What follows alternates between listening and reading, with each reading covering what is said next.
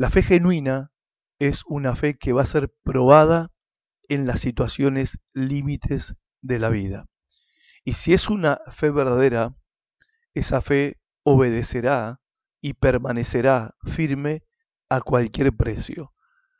Si esa fe es falsa, se va a caer a pedazos y se va a desmoronar. Hay un punto en las situaciones límites donde la fe se ha de volver valiente. Valiente en la lucha, valiente en el sufrimiento y valiente en la espera. Déjame hablarte hoy de la fe que es valiente en la lucha. El autor de Hebreos en el capítulo 11, versículo 32 al 34, escribe, ¿qué más voy a decir?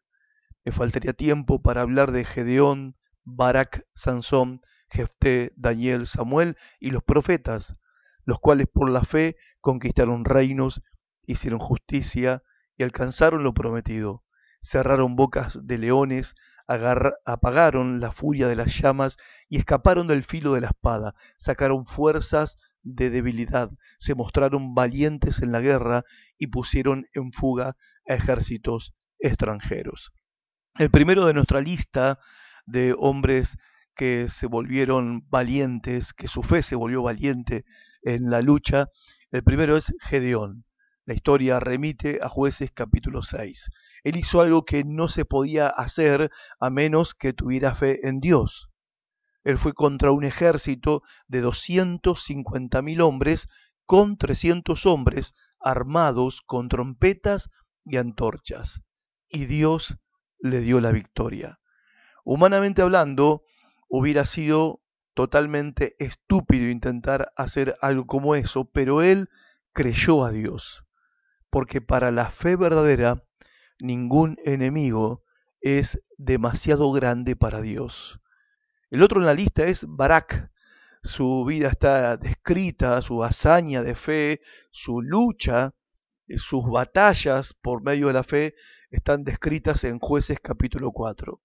Con diez mil hombres, a él se le asignó la tarea de luchar contra Císara, que era el comandante en jefe de una coalición enemiga que contaba con la última tecnología para el combate, que eran carros de hierro, que sería como una especie de división de tanques de la época, una tremenda maquinaria de guerra. No había probabilidades de que Barak con su ejército venciera. No había manera, en términos prácticos, que Barak pudiera vencer a Sisa, humanamente hablando, otra vez hubiera sido estúpido, pero él creyó a Dios y venció. El otro en la lista es Sansón. Su vida y sus hazañas están descritas en jueces capítulo 13.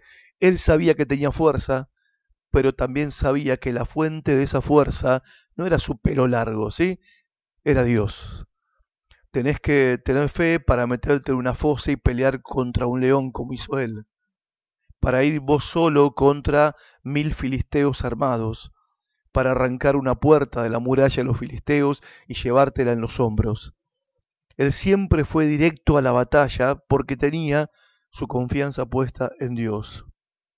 Y aun cuando había perdido sus ojos, porque se los arrancaron a causa de su desobediencia, en el estadio donde lo habían llevado para burlarse de él como un animal payasesco, él se reconcilia con Dios y estando ya unido y reconciliado con Dios, puso sus manos sobre un par de columnas de ese gran edificio y lo derribó por completo, matando a millares de sus enemigos en un solo golpe.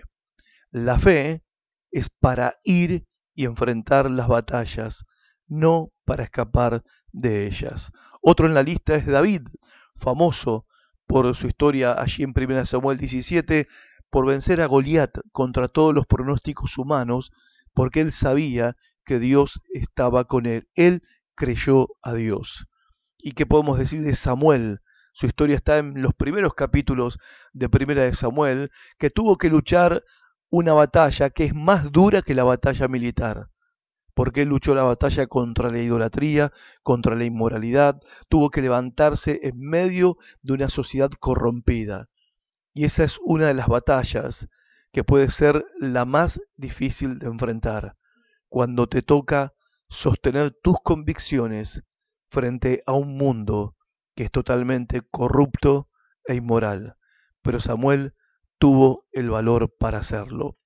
Luego la lista termina con los profetas, hombres valientes, que por fe conquistaron reinos, hicieron justicia, alcanzaron promesas, taparon bocas de leones, apagaron fuegos impetuosos, evitaron filo de espada, sacaron fuerzas de debilidad, se hicieron fuertes en batallas, pusieron en fuga ejércitos extranjeros. Gente, ellos nunca creyeron que Dios estaba del lado de los grandes batallones. Lo otro que aprendemos de ellos es que ellos estaban dispuestos a arriesgarlo todo. Lo tercero que aprendemos de ellos es que aceptaron con confianza los mandamientos de Dios y se pararon absolutamente solos cara a cara contra enemigos aparentemente invencibles. Y por último, conquistaron y lo hicieron a través de la fe. Ahora, esta es la lista de los que lo lograron. En el próximo episodio te voy a contar por qué a veces no es así. Hasta nuestro próximo encuentro.